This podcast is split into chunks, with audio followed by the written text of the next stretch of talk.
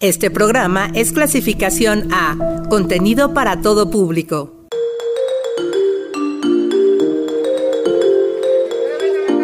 Asuntos que nos conciernen. Necesidades cotidianas. Bienvenidos a Conexiones. Difusión, actividades, servicios. Todo lo que la universidad tiene para ti.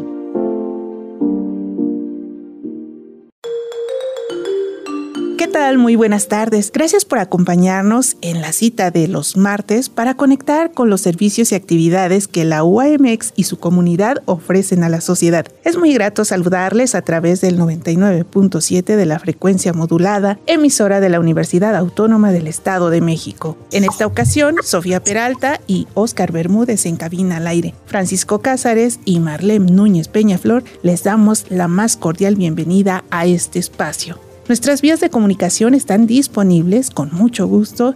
Esperamos atentos de sus comentarios e inquietudes. Los números son 722-270-5991, teléfono en cabina, y 722-649-7247 es nuestro número WhatsApp. El correo electrónico del programa es conexiones99.7 gmail.com. En esta emisión tenemos como invitado a un especialista con amplia trayectoria en los campos de la filosofía y la neuropsicología clínica. Es maestro en terapia cognitiva, conductual, especialista en tanatología, manejo en duelos, en tratamiento del diagnóstico bipolar, suicidólogo avalado por la Asociación de Suicidología Mexicana, autor de artículos científicos, cuenta con dos libros publicados y es conferencista nacional e internacional. Actualmente es presidente del Comité de Bioética de la Facultad de Medicina de nuestra universidad. Con esta muy breve síntesis curricular, saludo con mucho gusto al doctor Javier Jaime Cienfuegos. Muy buenas tardes, doctor. ¿Cómo se encuentra? Hola, muy buenas tardes. Muy bien, gracias. Y pues bueno, de antemano agradezco la invitación de platicar el día de hoy con ustedes. Pues nosotros le agradecemos mucho la disponibilidad para poder estar en los micrófonos de Uniradio y ofrecernos una muy interesante y profunda charla acerca de temas relacionados con la salud mental. ¿Qué le parece si para iniciar nos comenta cuál es desde su perspectiva el panorama de la salud mental en la sociedad actual?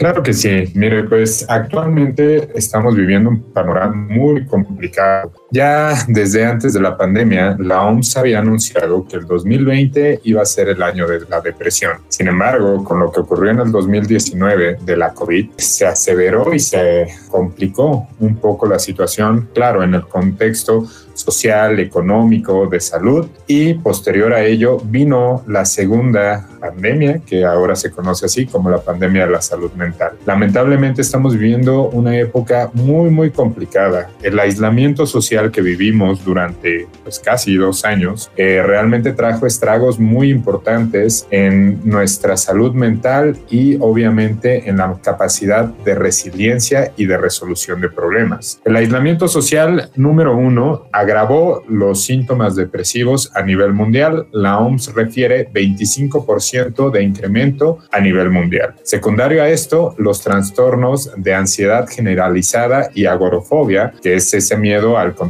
social. De la misma forma, secundario a la depresión, incrementaron un 20% a nivel mundial y lamentablemente lo que está repercutiendo estos dos trastornos es en el suicidio. Las estadísticas de suicidio se elevaron muchísimo. El 2000 2021 fue el año con más suicidios registrado a nivel mundial y pues bueno, ya desde ahí nos estamos dando cuenta que estamos ante un problema terrible y que lamentablemente el servicio de salud psicológico, neuropsicológico y psiquiátrico no está logrando atender de forma adecuada. ¿Y de qué forma cree que aspectos como la inseguridad, los niveles de violencia y justamente este marco de la pandemia son factores que inciden en esta situaciones que nos acaba de comentar? Sí, claro, es, es muy importante. Vamos a, poner en tres partes lo que usted me pregunta. Lo primero, el tema social, económico y de seguridad. Bueno, eh, recordemos que existen diferentes tipos de trastornos, tanto de la personalidad como mentales. Las clases medias bajas y la gente que vive en pobreza extrema, lamentablemente, tiene mayor proclividad al trastorno de conducta antisocial. ¿Qué significa esto? Son personas que tienden más a la violencia, al consumo de drogas,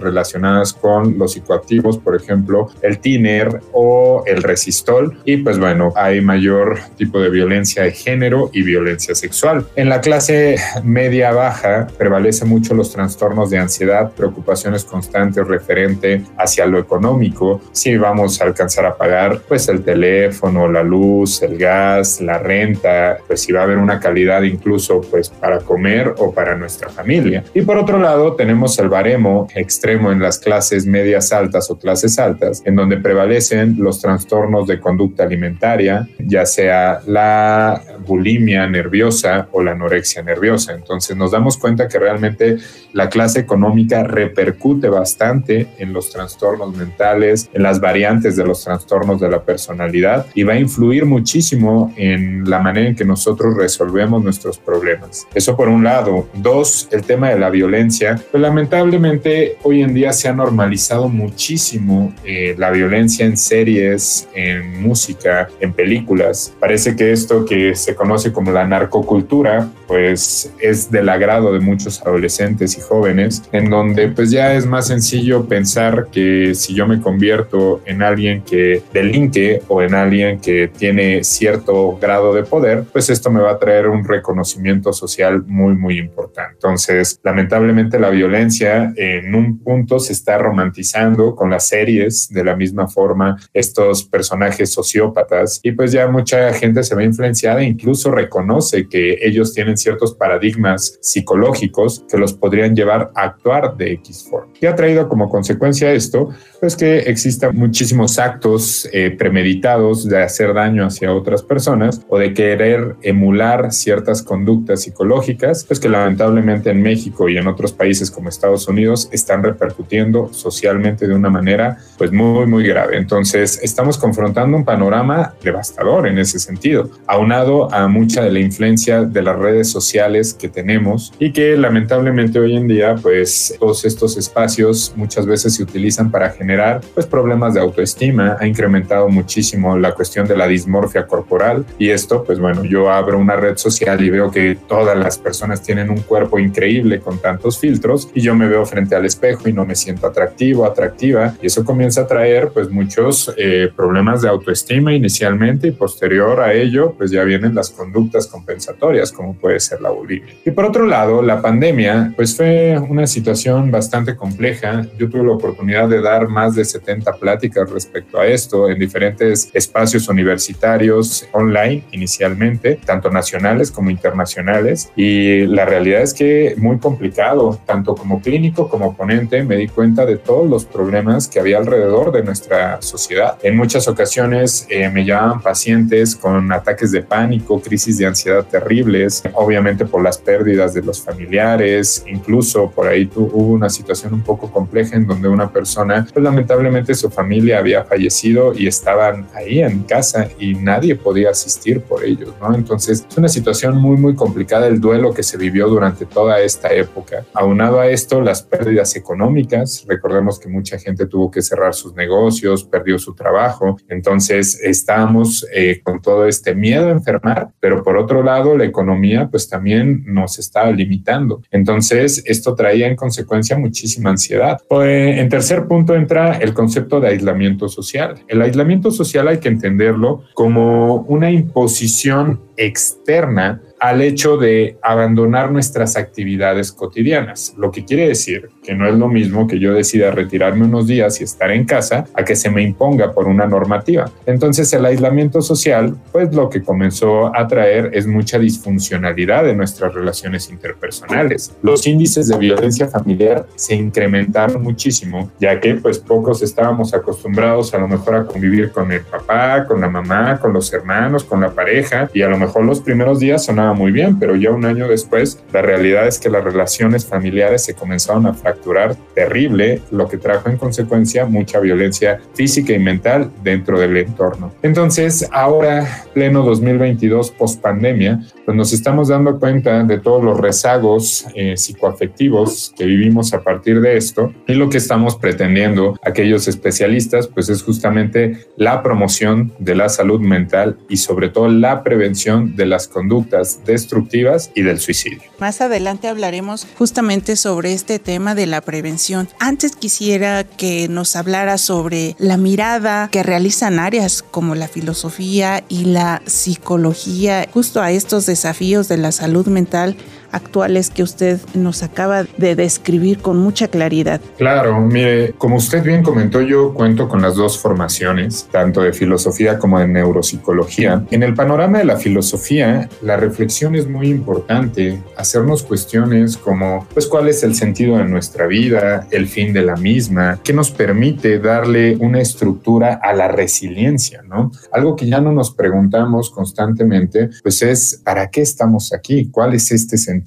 Y con base en esto podemos estructurar acciones éticas tanto de forma personal como colectivas. Considero que la filosofía es una ciencia que nos permite eh, regular nuestras conductas desde el campo ético y aportar a la sociedad con la investigación y con la reflexión, pues nuevos valores que permitan realmente relacionarnos de manera asertiva. Entonces, yo he, he aplicado la filosofía sobre todo en el campo de la bioética, es un campo, una línea de investigación que manejo y pues bueno, le he relacionado claro mucho en el contexto de la salud. Posterior a ello, mi formación como neuropsicólogo, eh, la neuropsicología es una ciencia que pues prácticamente tiene dos campos, la neurociencia y como tal la psicología clínica. El neuropsicólogo se encarga de estudiar las funciones cerebrales y la conducta. Entonces la neuropsicología nos permite a los que somos investigadores realmente entender los problemas de raíz de los trastornos conductuales y mentales. Claro, como yo me he enfocado hacia la clínico,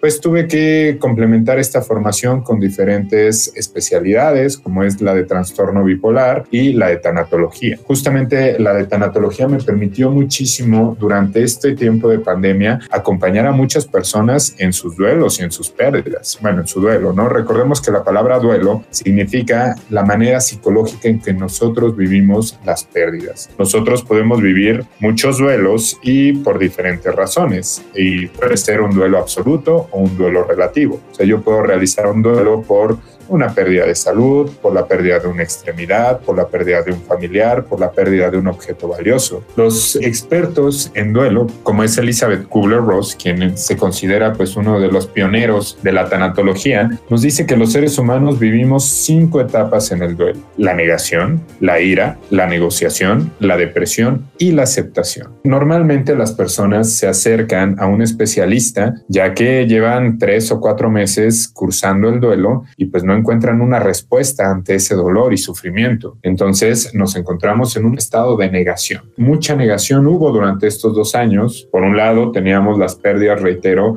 referente a la enfermedad. Sin embargo, algo que me tocó atender mucho y de una manera lamentable, pues es justamente las pérdidas por suicidio. Así que ahí es cuando decidí formarme en suicidología y avalarme por la Asociación de Suicidología Mexicana y entonces hacer intervenciones adecuadas dentro de las crisis. La muerte por suicidio es una muerte que impacta muchísimo a la sociedad. Poco sabemos que la persona que se suicida pues realmente no tiene un acto individual, es un acto colectivo y social. Cada persona que se suicida mínimo va a estigmatizar a 10 personas a su alrededor, de las cuales las primeras tres personas se consideran como sobrevivientes del suicidio. Imaginemos que pues bueno, esta persona que decide quitarse la vida, pues tiene a sus dos padres y un hermano, pues ellos van a ser los directos sobrevivientes del suicidio y lamentablemente estas tres personas tienen un alto riesgo de réplica de la conducta. Se considera hasta un 90% en muchas ocasiones. Aunado a esto, las siete personas restantes, pues serán aquellas implicadas en el acto suicida, o sea, se verán muy vulnerables de la misma forma a replicar la conducta o a presentar o comenzar con cuadros de depresión y ansiedad. Y recordemos que las estadísticas en México nos dicen que de cada 10 suicidios consumados, lamentablemente 8 son perpetuados por hombre y 2 por mujeres. Y la edad más vulnerable eh, actualmente en México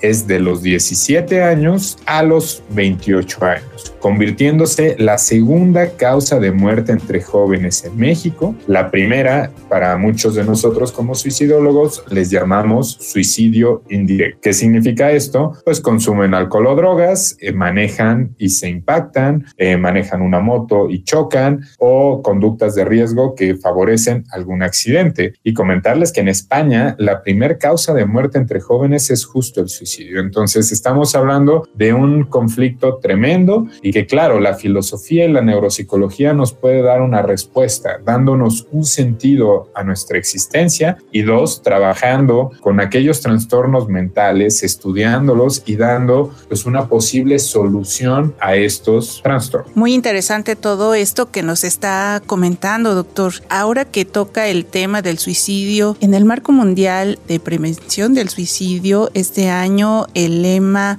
fue crear esperanza a través de la acción. Esto refleja la necesidad de acciones colectivas para abordar este problema. Es un tema de salud pública. ¿Cómo podemos pues sumarnos a este tema ya que solo a través de la información que especialistas como usted nos proporcionan, pues podemos dimensionar lo complejo que resulta este tipo de problemas que estamos afrontando actualmente. Sí, una de las situaciones más relevantes respecto a la prevención del suicidio es, número uno, hacer la difusión, ¿no? Anteriormente se consideraba que el hablar del suicidio iba a traer en consecuencia que más gente se suicide. Bueno, cuando la información se hace llegar a las personas de la manera adecuada, pues generamos conciencia. Por ejemplo, yo siempre le pregunto a mis pacientes cuando refieren alguna ideación suicida, les hago la pregunta básica, ¿y ustedes a quién quieren estigmatizar? ¿De quién se quieren desquitar? Y se quedan pensando y me responden, ¿por qué me dice eso? Le digo, sí, a ver, si tú vas a intentar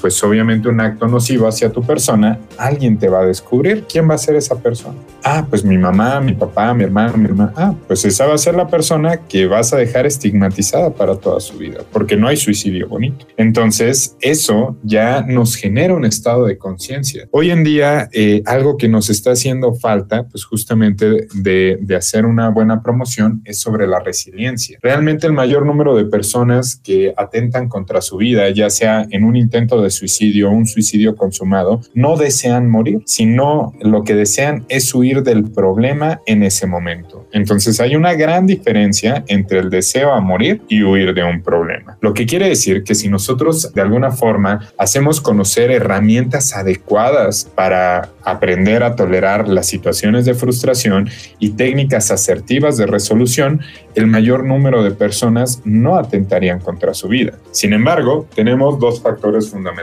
Uno, la ignorancia, como lo estamos viendo, de este tipo de técnicas. Y dos, algo que pocas veces se habla y es muy lamentable, pues es el alto consumo de drogas y alcohol. Eh, si usted ve las estadísticas respecto a las personas que deciden atentar contra su vida, número uno, el primer factor que refieren pues es depresión y dos, consumo de sustancias. O sea, quiere decir que el hecho de que actualmente haya más acceso hacia el consumo de alcohol, marihuana, cocaína y todas las derivantes de alguna sustancia está trayendo en consecuencia que los jóvenes y los adolescentes cursen cuadros de depresión severos, cuadros de ansiedad severa y que obviamente el suicidio pues comience como una idea y posterior a ello pues como tal un intento o un suicidio consumado. Entonces, ese ha sido parte de todo este problema. La prevención va de la mano en hacer consciente de la información respecto al suicidio, pero también la prevención del consumo de sustancias nocivas. Si no se logra eh, realmente atender este problema, México y en general el mundo va a continuar con graves repercusiones en la salud mental,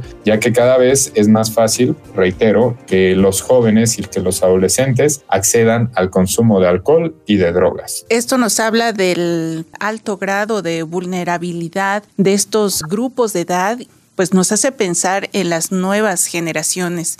Doctor Javier, ¿qué herramientas a nivel familiar y fuera del núcleo familiar se pueden implementar a manera de mejorar la calidad de la salud mental de nuestra sociedad? Las técnicas cognitivas conductual para el control de la ansiedad son muy, muy eh, buenas. Por ejemplo, aprender a respirar con el diafragma, las técnicas de relajación muscular de Jacobson nos permite pues aprender a controlar esos estados ansiosos. La ansiedad no desaparece, solamente se controla. Posterior a ello, nos permite mucho eh, las técnicas conductuales, por ejemplo, de escritura aprender a registrar nuestros estados de ánimo y dar una resolución a nuestros pensamientos. Aaron Beck, quien fue el padre de la terapia cognitivo-conductual, es un psiquiatra que se dedica a estudiar pues, la psicología desde las bases científicas, marca una triada que nos dice pensamiento, emoción y conducta. Yo pienso, yo siento, yo actúo. Entonces, gran parte de nuestros problemas radica en nuestros pensamientos. Por lo tanto, aprender a regular nuestros pensamientos es una función clave para nuestra estabilidad emocional. ¿Y cómo nos hace la propuesta Aaron Beck? Un cuadrito muy sencillo que ustedes pueden hacer, que es situación, pensamiento, emoción, conducta y pensamiento alternativo. Situación. Estoy en el trabajo, me regañó mi jefe. Pensamiento. Ay, todas las personas siempre me gritan, nadie me ha querido. Emoción. Estoy triste y enojado. Conducta. Me salgo del trabajo y me voy a llorar. Pensamiento alternativo. El que una persona me llame la atención no significa que no me quiera. Esto no tiene nada que ver, es un trabajo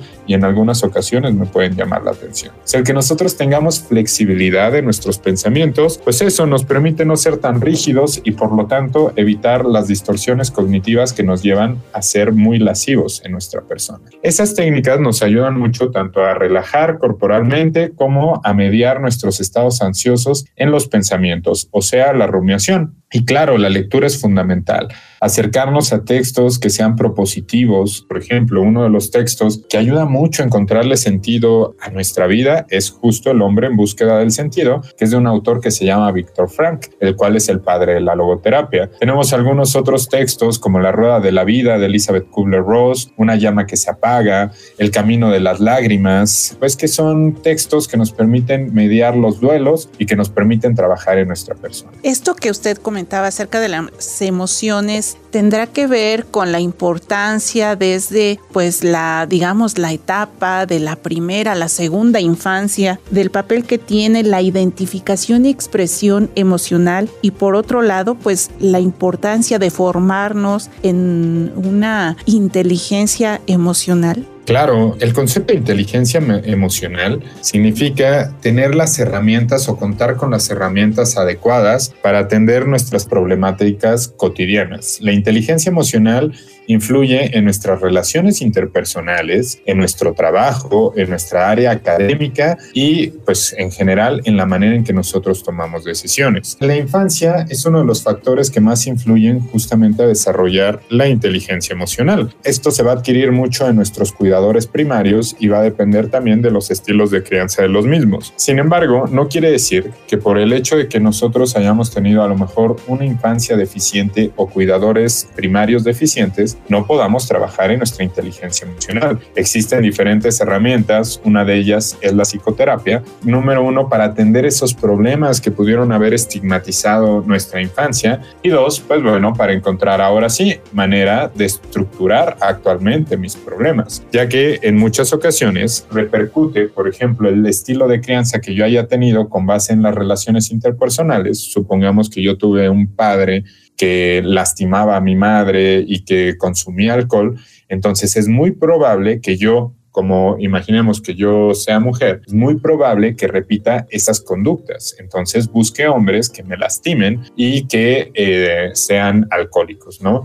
Por eso es que no es de sorprenderse que uno de los libros más vendidos en el campo de la psicología sea Las mujeres que aman demasiado. Es un texto que habla sobre toda esta violencia que han vivido muchísimas mujeres y cómo es que eh, tienen esta repercusión psicológica para buscar hombres que las lastimen, que las maltraten y que incluso cuando encuentran hombres sanos, esas mujeres se sienten aburridas con ese tipo de pareja. Por lo tanto, solo encuentran sentido al relacionarse con hombres que tengan ese perfil nocivo. Entonces, la inteligencia emocional va a influir hasta en eso, en la elección que nosotros tenemos de pareja. Por eso es muy importante trabajar en la misma. Justo la, infancia, pues ahí va muy de la mano en la reflexión. Si aquí nos están escuchando padres o madres, la importancia de pues eh, mantener un estilo de crianza adecuado en sus hijos. Recordemos que un estilo de crianza no significa darle todo o limitarlo en todo, significa generar autonomía en el menor. Lo que quiere decir que durante la primera etapa de la infancia, pues los padres deben de cubrir sus necesidades psicoafectivas, sociales y pues obviamente eh, primarias. Sin embargo, en la segunda etapa de la infancia hay que buscar que el menor comience a ser independiente, autónomo y ya obviamente entrando a la adolescencia, pues todo lo que se pudo haber expresado de forma adecuada y asertiva, pues va a repercutir para que el adolescente comience a estructurar su personalidad y entender también que el adolescente va a tener que confrontar cambios sí o sí y esos cambios sociales van a influir mucho en su personalidad. Sin embargo, si cuenta con padres resolutivos, con padres que lo acompañen, es más probable que ese adolescente tenga esa capacidad de superar esa etapa de una forma adecuada a que si los padres se ponen como enemigos o critican todo el tiempo las decisiones de su hijo, pues eso va a traer en consecuencia que el, el joven adolescente pues se perciba juzgado, se perciba no deseado, por lo tanto vienen las actitudes disfuncionales, pues que ya todos conocemos. Coméntenos, usted tiene una actividad muy prolífica, pues además de la publicación y participación en eventos académicos y conferencias dentro y fuera del país, ofrece pláticas en hospitales, ya nos lo comentaba al inicio de esta charla. ¿Ha documentado esta vasta experiencia? ¿Es parte de sus libros y artículos? Sí, mire, los libros que tengo publicados en este momento son textos sobre todo enfocados a la investigación filosófica psicológica.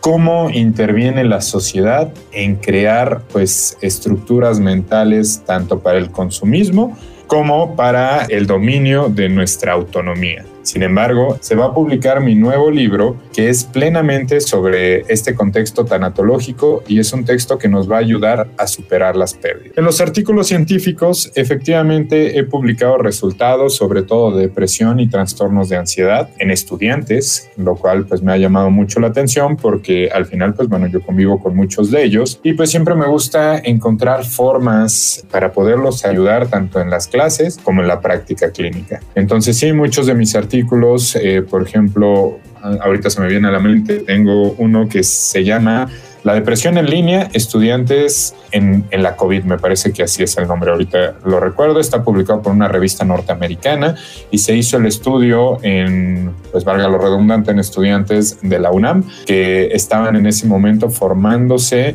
en el área, si no me recuerdo, de psicología. Entonces, sí, gran parte de la investigación que hago está enfocado a esto y también al contexto de la bioética. Bien, doctor, eh, ya para cerrar nuestra emisión, ¿nos puede compartir algunas vías de contacto para ahondar más sobre estos temas? Claro que sí.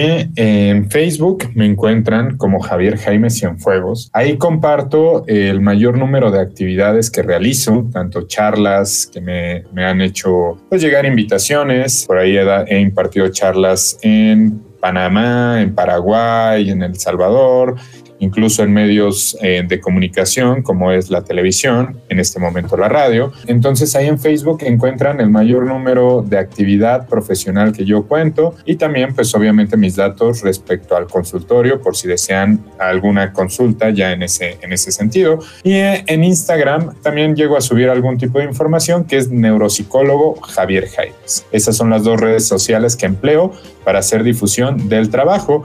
Y respecto a la actividad laboral que tenemos en el Comité de Bioética, ustedes pueden colocar Comité de Bioética UAMX y ahí van a encontrar todo lo relevante, todo lo referido hacia nuestras actividades. Pues yo le agradezco al doctor Javier Jaime Cienfuegos, investigador y presidente del Comité de Bioética de la Facultad de Medicina de nuestra Universidad Autónoma del Estado de México. Muchas gracias, doctor Javier, por este tiempo, por esta información tan amplia, tan puntual que nos ha ofrecido esta tarde en, en la emisión de Muchísimas gracias a usted por la invitación y muy buenas tardes a todos ustedes. Agradezco al trabajo de mis compañeros del Departamento de Programación, así como a Sofía Peralta y Oscar Bermúdez en cabina al aire, Francisco Cázares en la asistencia de producción. Yo soy Marlene Núñez Peñaflor y les deseo una muy buena tarde. Nos encontramos en la siguiente emisión.